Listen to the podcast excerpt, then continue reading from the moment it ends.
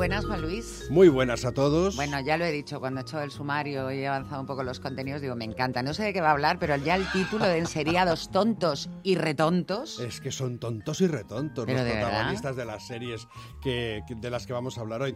Sí, yo diría que son cutres, rijosos, casposos, sin filtro, deshonroso, deshonrojo. Ah, bueno, protagonizan series que yo en el fondo no soporto ver, pero no soporto ver porque me dan una enorme vergüenza ajena y porque, mal que nos pese, como están bien hechas, pues eh, por rabia que nos dé nos acabamos viendo reflejados Te de algún- reconoces de en alguna, alguna de cosa, alguna ¿no? manera. A mí me- eso me pasa Eh, también. entonces eso me sienta muy mal.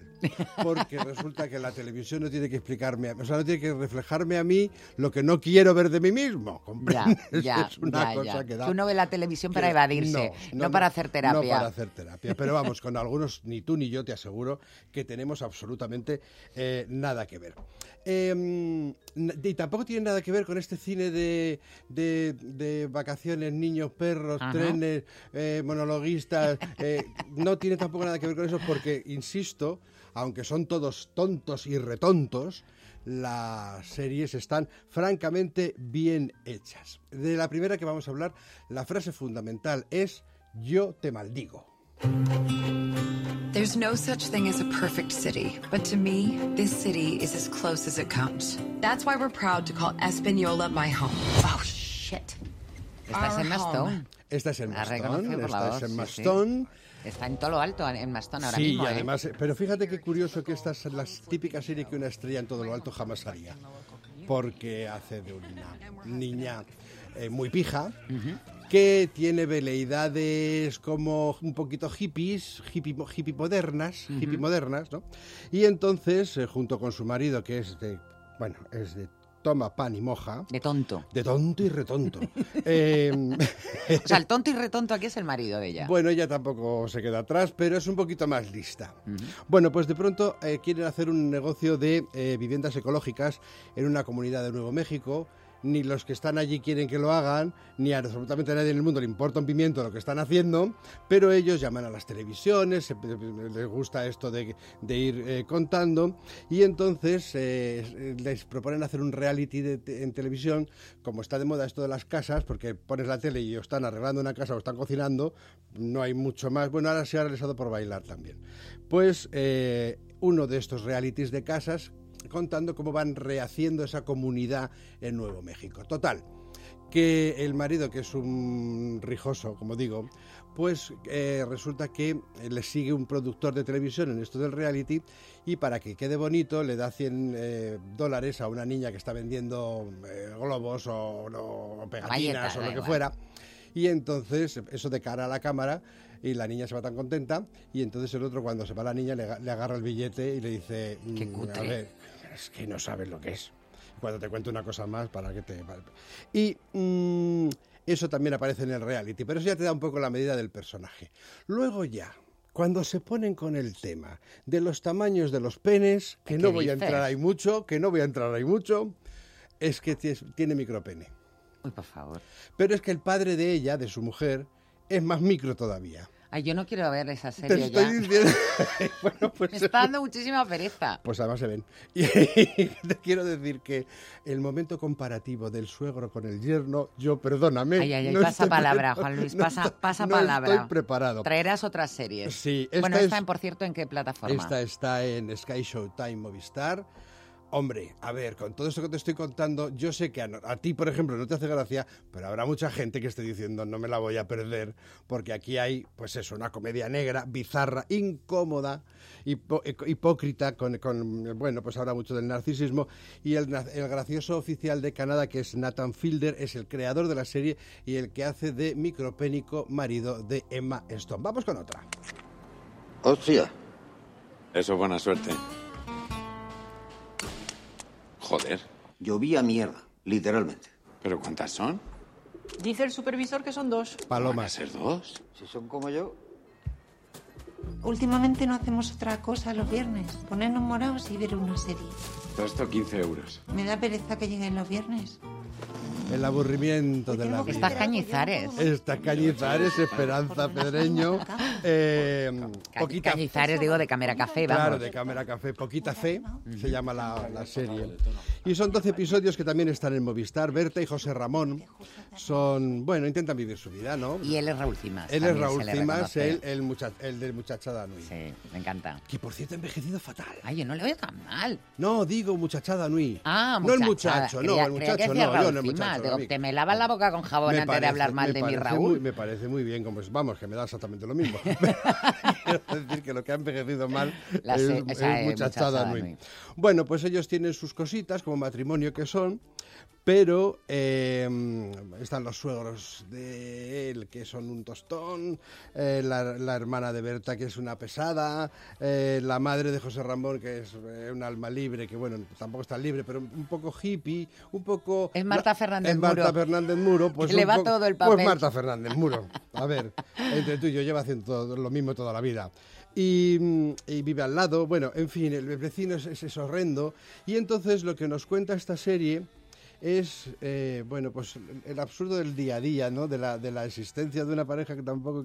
La insignificancia en el fondo de, de- de todo, la monotonía, esa cosa, esa frase detestable de, pues la vecina lo tiene, pues todo el mundo pone una tele grande, pues... pues, ¿y a mí qué me importa? A mí qué me importa cómo vivan los demás. Si hubiera querido Eso vivir de que como tu los demás, lo hubiera decidido. pase por tener las cosas que tienen los de al lado. o por hacer las cosas como las hace el de, el de al lado. Estos muchachos están muy bien, tanto Esperanza Pedreño como Raúl Cimas. Como digo, la serie se titula Poquita Fe, está en Movistar, ha tenido bastantes premios y, desgraciadamente, el que no haya pasado un viernes en casa viendo la tele con la mesa llena de viandas del, del chino que o tire del la primera piedra. Que tire la primera piedra. Por eso digo yo que tontos y retontos, vamos, para hartarse. Pero, de alguna manera, todos estamos ahí. Todos estamos ahí y, en este caso, bueno, no, los chicos y las chicas, también estamos en esta otra. Me llamo Santi y soy machista. Y estáis aquí porque habéis decidido transitar Hacia un nuevo concepto de lo que significa ser hombre. ¿Cómo hemos acabado aquí, tío? Y yo qué sé. Tú eres un rancio. ¿Eso qué? Ah, se ha aprendido cuatro palabras y está aquí sentando cátedra. Todos somos machistas. Porque es en Machos cultura que nos hemos alfa. Es segunda temporada, ¿no? Segunda temporada ya, en Netflix, un gran éxito. Eh, digo lo mismo, ¿no? Aquí hablamos de la abolición del patriarcado que se acerca, la crisis de la masculinidad, el nuevo hombre, cuatro cuarentones que nos... que- es que que no saben lo que hacen, pobrecitos míos. Me da una pena. Me da un poquito de pereza esta a mí, fíjate. Pues, Igual que la otra me apetecería escucha, mucho que verla. a mí también me, me daba pereza. ¿Y te ha gustado? Y me he divertido mucho porque, a ver, muestra, dentro de lo tontos y retontos que son los cuatro, eh, muestra una realidad y es que eh, la nueva masculinidad no es una cosa que uno se beba como un vaso de agua. ¿Entiendes? O sea, de hecho hay una tremenda, una de las muchachas que, que aparecen en la, en, la, en la película, que dice, ay, ¿cómo es la frase? Viene el- uno de los chavales viene como a, a favor de obra del feminismo y dice, anda, otro otro acercadete. Acercadete. Sí, no, acer- no- no De acer- acercao. De acercao, de los que vienen como a decir que yo soy enrollado y le, y le trata así, ¿no? Entonces, este ya se queda, mm, pa- o sea, pa- pasmao. Están muy bien, sobre todo eh, Fernando Gil y Gorka Ochoa, que eso a mí es un actor que me divierte A mí muchísimo. me hace muchas gracias. sí. Y, mm, ¿y qué te puedo contar? Que, que, que, que, que- que van por la segunda temporada, que está muy divertido y que da para, da para hacerse unas risas y unas reflexiones, hombre. A ver, si no estamos ahí algunos de los chicos reflejados en algún aspecto, amigos, familia, todo es muy cuñado, también te lo digo, ¿eh?